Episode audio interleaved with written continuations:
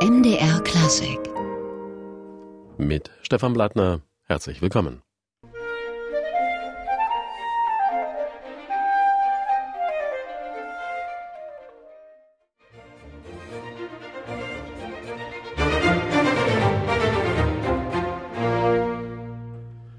Das waren Klarinettenklänge von Johann Stamitz aus der Frühzeit des Instruments, hier gespielt von Andreas Ottensammer, einem der führenden Klarinettisten unserer Tage. Der junge Mann ist seit einigen Jahren Solo-Klarinettist der Berliner Philharmoniker und auch sehr erfolgreich solistisch unterwegs. Morgen ist er zu Gast bei der Dresdner Philharmonie, die zum einen unter Leitung von Michael Sanderling ihren Schostakowitsch-Zyklus mit der Sinfonie Nummer 14 fortsetzen wird. Im ersten Teil des Programms gibt's aber Weber, das Klarinettenkonzert Nummer 1 mit Andreas Ottensamer, den wir zwischen den Proben getroffen haben. Herr Ottensammer, Sie sind in eine sehr klarinettistische Familie hineingeboren worden. Der Vater, ein renommierter Klarinettist, der Bruder trat ebenso in die Fußstapfen. Sie haben aber zunächst Cello und Klavier gelernt. Wollten Sie da ausbrechen aus der Klarinettendynastie oder war das eine bewusst musikalische Wahl? Ähm, bewusst würde ich nicht sagen, ausbrechen auch nicht unbedingt, weil mein Bruder auch erstmal mit Klavier angefangen hat. Und ähm, ich denke, das ist einfach ein super Instrument, um, um anzufangen, sich der Musik anzunähern. Der Spaßfaktor ist hoch, der, die Erfolgsquote auch. Wenn man die Taste drückt, kommt meistens was raus. Und da ist man beim Streichinstrument oder bei, beim Blasinstrument schon äh, mit viel größeren äh, anfänglichen Hindernissen konfrontiert. Insofern äh, für ein kleines Kind kann ich das jedem nur raten. Und auch heutzutage finde ich es sehr praktisch, da, da einfach diese ähm, gewissen Kenntnisse eben auf, auf, der, auf, auf dem Klavier, auf der Klarinette hoffentlich auch, auf dem Klavier zu haben und äh, durchaus auch auf dem Streichinstrument. Das Cello ist ja äh, im Prinzip das Instrument, mit dem wir am meisten Kammermusik machen auf der Klarinette. Insofern fühle ich mich beim Brahms Trio zum Beispiel sehr wohl, weil ich alle drei Instrumente zumindest ein bisschen kenne. Das hat ja dann auch seine Vorteile, wenn man weiß, was dann die Kammermusikkollegen auch machen. Absolut, absolut. Also das kam sehr von meiner Mutter, ähm, dann auch auf der Klarinette, dass, dass dieser, dieser, wie soll ich sagen, dieser eingeengte Gedanke eines Instrumentalisten, dass, dass man nur in, im Rahmen seines Instrumenten denkt, dass das aufgebrochen wird. Und, und das finde ich schön, auch in der Klanggebung, in der Phrasierung. Und natürlich in der Kammermusik zeigt sich das dann am meisten. Was sind denn die Schwierigkeiten bei der Klarinette? Sie sagen, das Klavier ist das freundlichere Instrument für Kinder. Die Klarinette offenbar nicht so. Ja, im ersten Moment nicht vielleicht, aber da, dafür ist der Spaßfaktor auch groß, weil man sehr schnelle Fortschritte auch macht. Ne? Also äh, im ersten Moment kriegt man gar keinen Ton raus und dann, wenn mal einer kommt, dann freut man sich schon mal. Ne? Also insofern ist das schon, ist das schon ganz nett und, und dann, äh, ja, dann geht's halt darum, ob das ein Medium ist, was einem äh, komfortabel ist, ja, als, als Ausdrucksform. Und, und, und das muss man halt irgendwann, irgendwann merken oder eben nicht merken. Und äh, wie Sie richtig sagen, natürlich war das Instrument bei mir zu Hause sehr ausgeprägt vorhanden.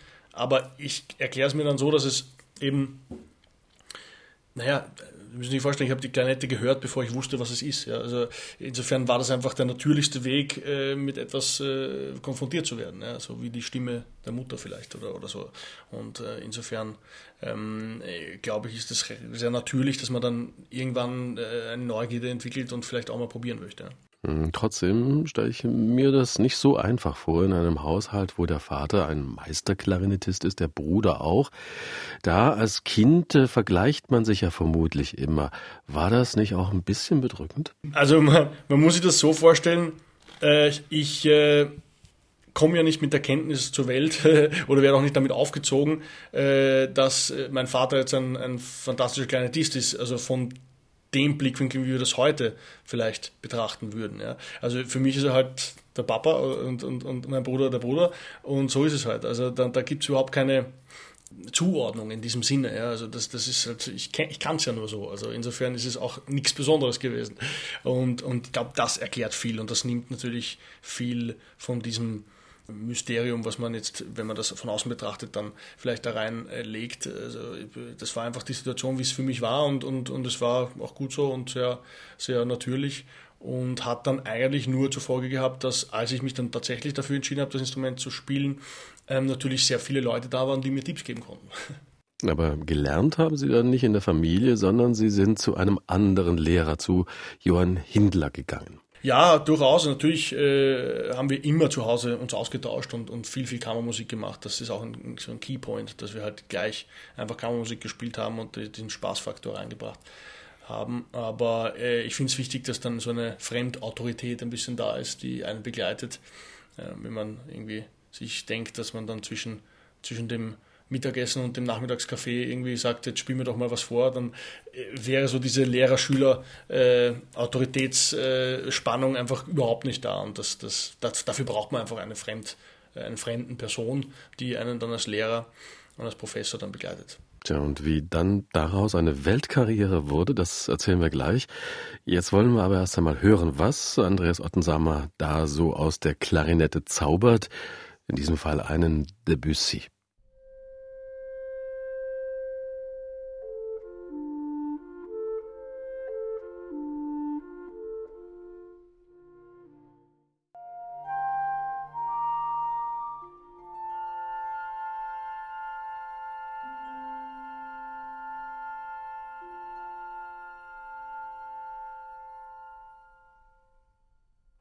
Eines der acht Präludien von Claude Debussy im Original für Klavier, hier in der Fassung für Klarinette und Kammerorchester und gespielt hat hier Andreas Ottensamer. Herr Ottensamer, ich habe gelesen, Sie haben an der Uni auch darstellende Kunst studiert. Klären Sie uns da mal bitte auf. Nein, also die, die Uni in Wien heißt nur so, Musik und darstellende Kunst. Also ich habe trotzdem nur Musik studiert dort. Äh, was ich gemacht habe, war dann ein Liberal Arts Studium in, in Amerika. Das ist wiederum was anderes. Das heißt, ist einfach nur äh, College. Also ähm, das System ist dort ja ein bisschen anders. Also eine breit, breite, eine breite, äh, ein breiter Unterricht, eine breite Ausbildung im nicht musikalischen Bereich dann, ja. Amerika, aber es hat sie dann trotzdem ganz schnell nach Europa wieder zurückgezogen. Hat mich ganz schnell zurückgezogen, genau, einfach weil die Möglichkeit dann da war. Der ausschlaggebende Punkt war damals, dass ja eigentlich keine Stelle, freie Stelle im Orchester da war, die wirklich ähm, einen, einen Zug gehabt hätte, wo ich gesagt habe, da kann ich mich darauf hinkonzentrieren, weil eben alles besetzt war, unter anderem von meinem Bruder.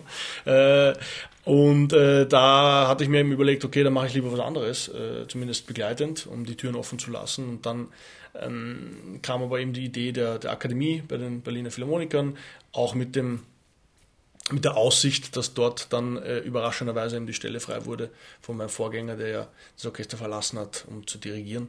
Und äh, so hat sich dann dieser Weg dann gebahnt, den ich gegangen bin. Und der Weg nach Berlin, also Vienna, zu den Piefkes, das hat Sie nicht gestört?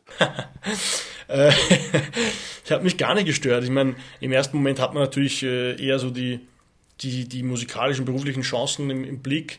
Und äh, die Stadt kannte ich so gar nicht. Das war auch mein erstes Mal in der Stadt, als ich dann so zu dem Probespiel kam für die Akademie mit, mit 18 oder 19. Und äh, habe die Stadt aber sehr, sehr schnell erkundet und ins Herz geschlossen und, und äh, ist einfach natürlich eine sehr, sehr offene, sehr coole, sehr, ähm, wie sagt man, happening, also sehr lebendige Stadt.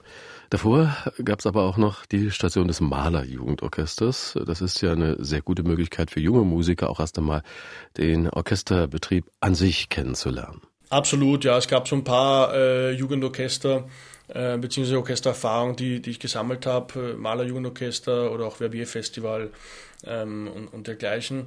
Äh, und unter anderem dann auch eben äh, äh als Aushilfe bei den Philharmonikern in, der, in, der, in Wien, also in, in der Oper, in der Staatsoper, was wirklich die beste Schule auch ist. Da wird man halt in den Orchestergraben geworfen und muss sich irgendwie durchkämpfen durch eine Oper ohne Probe vorher, manchmal auch. Und äh, ja, solche Erfahrungen muss man eben machen, um dann zu wissen, worauf man sich einlässt und, und auch zu wissen, ob man das möchte. Und äh, solche Orchesterakademien wie bei den Berlinern, das sind ja Einrichtungen, bei denen man ja erst einmal reinriechen kann, ins Orchester Substitutendienste machen kann. Wie haben Sie das erlebt bei den Berlinern? Ja, ist ein tolles Programm, wirklich eine ganz, ganz, ganz, ganz tolle Idee dahinter und auch die Umsetzung ist fantastisch, finde ich, weil, wie Sie eben richtig sagen, die, die Studenten, also die, wenn man so will, besten oder, oder, oder zukunftsreichsten äh, Studenten, die dann eben bei uns vorspielen, kriegen die Chance, das Orchester zu begleiten, von den äh, Orchestermitgliedern Unterricht zu erhalten, begleitend und äh, eben auch im Orchester zu spielen, äh, sehr viel, also sehr regelmäßig. Und das ist natürlich eine unschätzbare Ausbildung in, in dem Sinne. Und es zeigt sich ja auch in den Zahlen dann, wie viele von diesen Akademisten, mich selber eingeschlossen, dann auch ins Orchester übernommen werden, ähm, nachdem sie da einen Probespieler nochmal gemacht haben. Da würde ich, denke ich mal, einem jungen Musiker vermutlich dann auch der besondere Orchesterklang schon gewissermaßen eingeimpft. Die Berliner sind ja, wie die Dresdner Philharmonie oder das Gewandhaus in Leipzig auch, sehr stolz auf ihren ganz besonderen Klang. Absolut, natürlich. Das ist äh, im Prinzip sehr ausgeprägt, auch bei den, bei den Wiener Philharmonikern in einer anderen Art. Die haben jetzt zwar, glaube ich, auch gerade eine Akademie gegründet, aber da ist natürlich diese, diese dieses Element, das verbindende Element noch definierter irgendwie, was, was ist der Wiener Klang und die Wiener Schule. Bei uns ist es, ist es auch da, aber eher vielleicht eine, eine Haltung, eine, eine, eine, äh, eine Art dann zu, zu, zu musizieren oder, oder mit der Musik umzugehen. Und, und wenn man das natürlich aus erster Hand mitbekommt, ist es klar, dass auch die Chancen, dass dann diese, ähm, diese Homogenität auch da ist und es zusammenpasst, dass die höher sind. Ja. Bei mir war es ein ganz spezieller Fall, weil ich spiele eine Wiener Klarinette, ähm, die leicht anders ist als, als, als eine deutsche Klarinette, ähm, aber vor allem es geht es eben um diese, um diese Klangschule, die vielleicht so ein bisschen dünkler äh, ist als der typisch deutsche Klang. Und äh, in, in meinem Orchester, bei den Berliner Philharmonikern, ist es schon seit, seit zwei Generationen eigentlich, wenn man so will, äh, so, dass äh, diese Schule, diese Wiener Schule äh, und österreichische Klarinettisten sehr äh, gefragt sind und, und sehr willkommen sind. Mein Kollege an der Solo-Klarinette Wenzel Fuchs ist ja auch ein Österreicher und eben der Vorgänger Alois Brandhofer auch Österreicher. Äh, und auch mein Vater zum Beispiel, lustigerweise, interessanterweise, hat sehr viel Aushilfe gespielt äh, bei den Berliner Philharmonikern, noch zu Karians Zeiten. Und äh, ja, insofern ist dieser Klang dort auch schon verwurzelt. Und darum war es für mich jetzt nicht so, dass ich mich großartig umstellen musste. Natürlich Entwicklung absolut äh, in, jede, in jede Richtung, ähm, aber ich musste mich jetzt nicht 180 Grad drehen oder so. Wie wird man da als ganz junger Spund aufgenommen, wenn man da in einem so großen, etablierten Orchester ankommt? Ja, es ist natürlich, äh, ist man jung und, und das ist natürlich etwas Außergewöhnliches. Andererseits, gerade dadurch, dass wir diese Akademie haben, äh, erstens werden dann immer auch junge Leute, immer mehr junge Leute auch aufgenommen ins Orchester und zweitens sind auch viele einfach, sind wir umgeben von vielen jungen Leuten, selbst wenn sie nicht Teil des Orchesters sind, aber eben Teil der Akademie. Äh, insofern sticht das jetzt nicht so heraus. Also das ist äh, auch eine, eine schöne Sache dann.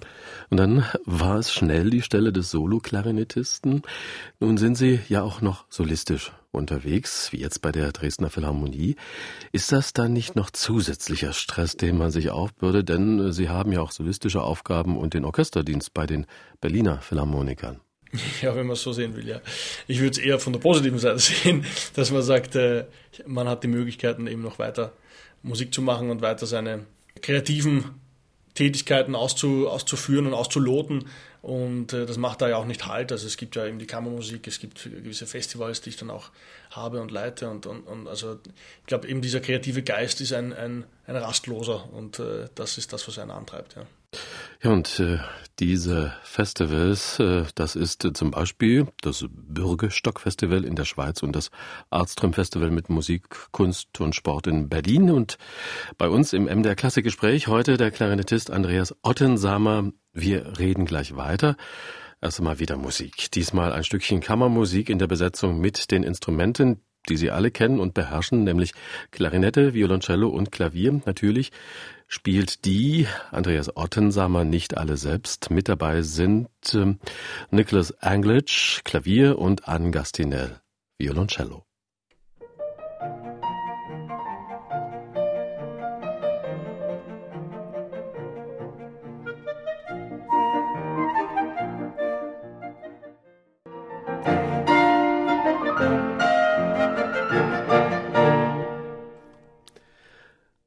Andreas Ottensamer Klarinette, Niklas Engelitsch Klavier und Anne Gastinel Violoncello mit der Variationenfolge aus Beethovens Gassenhauer Trio.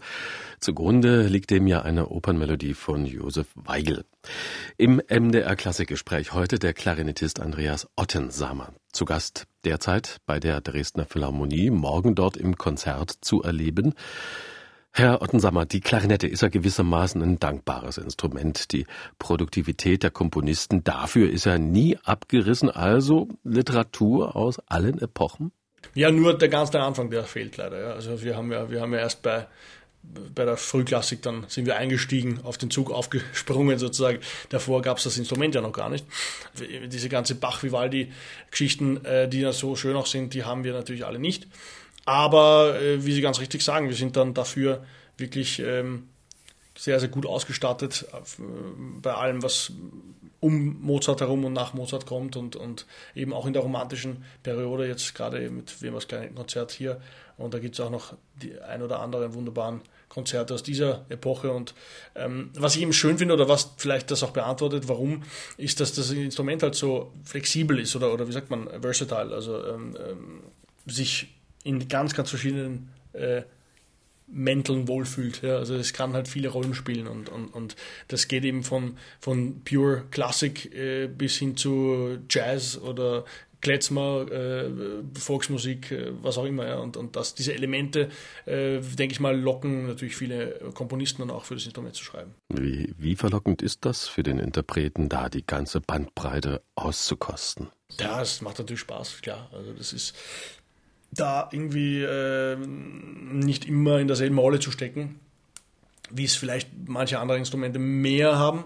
Äh, natürlich, jeder hat verschiedene Charaktere zu erfüllen und das, das ist auch Teil des, des, des Spiels sozusagen, aber, aber, aber ja, manche haben eben noch mehr Bandbreiten da und das, das macht Spaß. Aber die Auswahl, die ist vergleichsweise groß. Allein die Mannheimer haben jede Menge geschrieben. Danach kommt die Mozart, die nach Mozart-Zeit. In der Romantik gibt's dann auch die virtuose Klarinette mit zum beispielsweise Opernparaphrasen. Also jede Menge. Wie wählt man da aus? Ja, ganz so ist es. Also wenn, wenn ich jetzt mich beschweren würde, dass es zu viel gibt, dann würde mich jeder Geiger und jeder Pianist auslachen. Äh, ganz so ist es dann nicht. Und es ist nach wie vor so eben, dass, dass die Veranstalter durchaus leider immer die zwei, drei, vier Konzerte annehmen und den Rest äh, eher abblocken. Und, und, und das heißt, man ist da schon, man hat da schon Glück, wenn man, äh, wenn man in einer Saison vielleicht ja, zehn verschiedene Konzerte spielen kann, dann ist das, schaut das schon sehr gut aus. Ja. Insofern, äh, ich bin da jemand, der auch sehr darauf drängt, dass das Vertrauen in, in den Künstler größer wird und, und dass das, oder vielleicht auch in das Publikum, dass die Veranstalter ähm, äh, sich trauen, dem oder dem Publikum mehr zutrauen äh, und, und wiederum eben darauf vertrauen, dass der, der Künstler sich auch äh, dabei was denkt oder, oder vielleicht eine, eine ganz spezielle Story dann zu erzählen hat mit einem, mit einem Werk. Dann, dann haben wir auch mehr äh, Palette vielleicht anzubieten. Ihr letztes Album, das heißt Neue Ära, das sind also die Anfänge der Klarinettenepoche. Wie schaut man denn da drauf? Aus der Vergangenheit, weil ja heute viel Neues man anfängt, oder zurück vom Heute? Genau, ich habe von beiden Seiten drauf geschaut eigentlich. Also äh, wir haben angefangen mit dem, mit dem Kleinkonzert von Johann Stamitz, äh, der, wenn man so will, eines der ersten kleinen Konzerte überhaupt äh, geschrieben hat in diesem Format. Und, und äh, da haben wir halt eben äh, was Spannendes, weil er so zwischen der barocken und der frühklassischen Zeit irgendwie äh, ist, vom Stil her auch dieses Galante hat. Und äh, wir da auch ein Cembalo dazu genommen haben und so in die Richtung. Und das ist dann ja, spannend, das auch mal zu, zu auszuloten.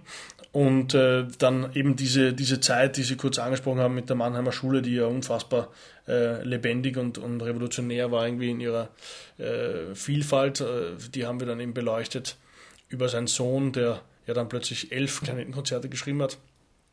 Bis hin dann eben auch zu Mozart, der ja dort erst die Klarinette kennengelernt hat, als er auf der Durchreise in Mannheim war. Und äh, dann bis hin zu Danzi, der äh, sowohl Mozarts Freund, aber eben auch Webers Freund dann war. Und, und da haben wir schon die, die irgendwie die, die, die Blickrichtung, wohin es dann, dann geht. Und äh, jetzt eben das nächste Album äh, schließt dann so ein bisschen an mit, mit dem kleinen Konzert von Weber. Und das erste, das spielen Sie auch in Dresden. Danzi hatten wir schon erwähnt, der gerade an der Schwelle Klassik, Romantik steht. Ist da Weber in diesem Konzert schon darüber hinaus? Sicherlich, der, der schließt da halt nochmal an. Es ist vielleicht bei Weber ist vielleicht das äh, am hervorstechendsten, dass er halt unfassbar gut mit dem Instrument umgehen kann. Ja. Also es ist wahrscheinlich auch so, dass das Instrument dort einen, einen Schub nochmal in der Entwicklung hatte Äh, die, da wurden ja erst die Klappen dann noch äh, hinzugefügt und so weiter. Und, und er war halt sehr eng mit, mit Beermann, mit dem damals führenden Klarinettisten, wenn man so möchte. Und ähm, hat dann davon natürlich sehr profitiert, dass er da einen äh, Freund zur Seite hatte, der einerseits inspiriert hat und andererseits sicherlich auch Tipps geben konnte, wie man mit dem Instrument am besten umgeht. Und ähm, die Musik ist dann aber eben doch nicht auf diese technischen Details reduziert, sondern äh, spielt sehr viel mit den Charakteren, mit auch lyrischen Momenten, mit der Gesanglichkeit und das, das ist äh, gerade bei dem ersten Konzert sehr schön. Wenn man da so über die Epochen unterwegs ist in der Interpretation, wie wichtig ist da so eine Sache wie historische Aufführungspraxis? Gibt es das überhaupt bei den Klarinetten? Geht das überhaupt? Geht schon. Es gibt auch Leute, die das, die das machen, die dann immer auf, auf äh, den alten Instrumenten auch spielen. Mache ich nicht, weil mir bis jetzt äh, so ein bisschen dazu die Zeit oder auch die, die Motivation dann gefehlt hat. Irgendwie, sage ich ganz ehrlich, weil es natürlich bei der Klarinette bisschen eine andere Geschichte ist. Bei den, bei den Streininstrumenten, äh, die Geigen waren damals äh, genauso fertig, wie sie heute sind. Also man spielt ja sogar auf den Instrumenten von, von, von aus der Zeit, weil die halt die besten Instrumente sind sagt man zumindest. Und äh, da, da geht es eher eben um technische Details im Spiel oder vielleicht um die Beseitung äh, oder den Bogen. Und ähm, das, das macht aber das Instrument von der Qualität nicht schlechter. Ja. Und bei der Klarinette ist es halt wirklich so, wenn man da zurückgeht, dann fehlen plötzlich mal drei, vier Klappen und äh, die Töne pfeifen und sind halt in der Intonation falsch. Weiß ich nicht, ob das unbedingt so viel vom Stil her dann bringt. Also ich versuche das eher über den musikalischen Stil, über die Art, wie man etwas spielt, äh, äh herzustellen. Und das hören wir uns mal an. Diesmal die Klarinette im Duett mit dem Englischhorn von Albrecht Meyer, Kollege hier bei den Berliner Philharmonikern mit Musik von Franz Danzi, den wir ja schon erwähnt hatten.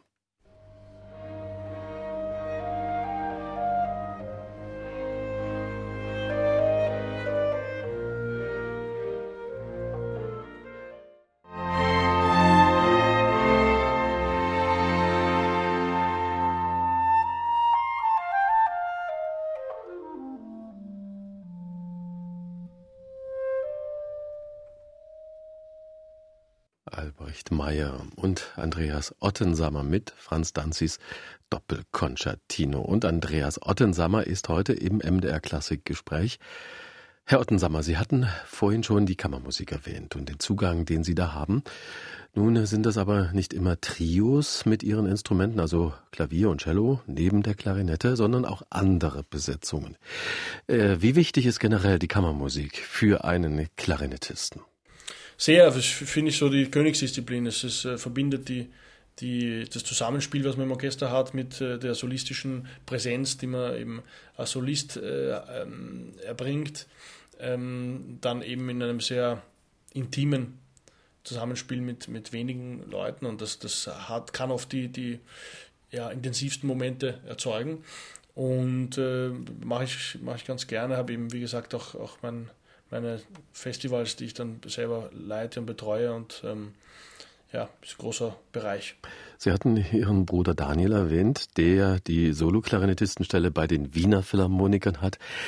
Gibt es da ein Konkurrenzdenken oder tauscht man sich da aus musikalisch? Sicherlich, man, man spricht natürlich, wir sprechen jetzt weniger über das Instrument selber, weil, weil da haben wir genug selber auch zu tun und, und wenn man wenn man sich dann äh, sieht, dann, dann macht man lieber was anderes und äh, geht Sport machen oder, oder ist halt einfach mit der Familie.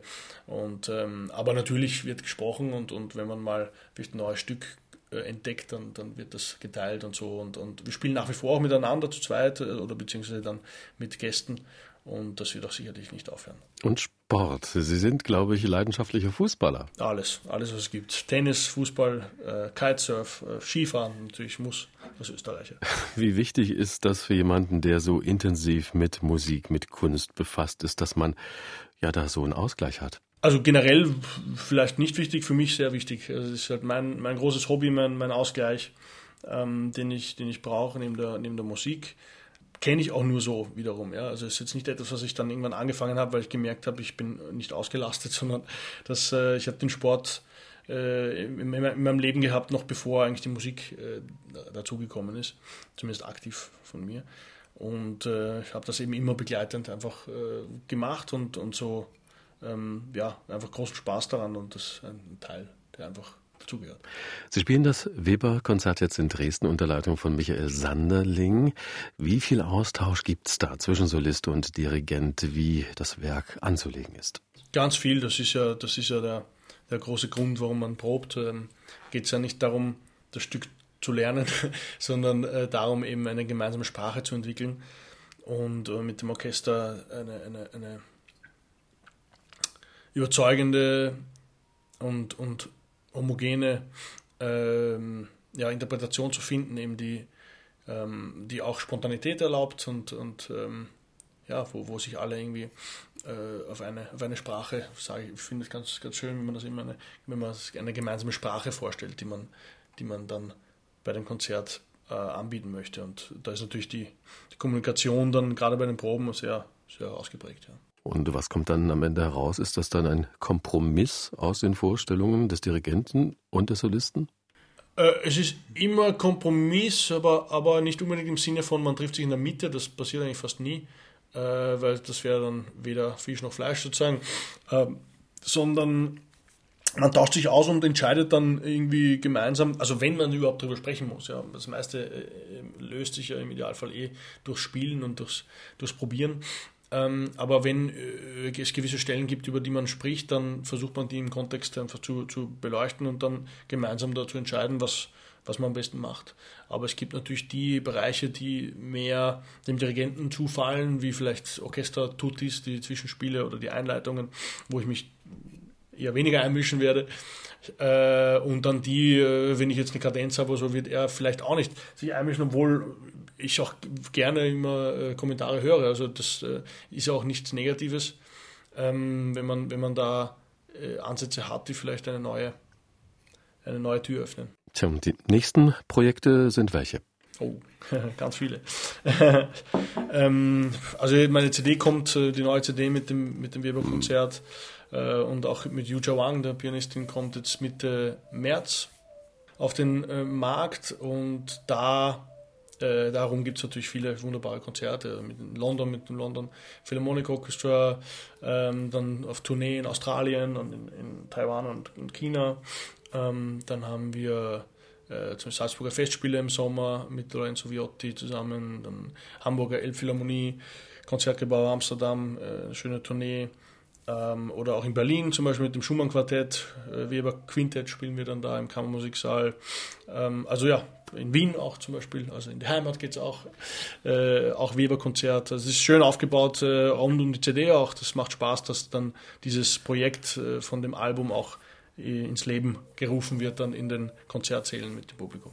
Tja, dann wünschen wir Ihnen allen möglichen Erfolg dafür. Andreas Ottensammer war das hier im MDR Klassikgespräch. Der Klarinettist ist morgen zu Gast bei der Dresdner Philharmonie, dann mit Webers Klarinettenkonzert Nummer 1. Außerdem setzt Michael Sanderling am Pulte seinen Schostakowitsch-Zyklus fort mit der Sinfonie Nummer 14, die dann auch auf CD erscheinen wird. Andreas Ottensammer, herzlichen Dank und wir hören am Ende einen, der auch jede Menge für Klarinette komponiert hat, Louis Spohr.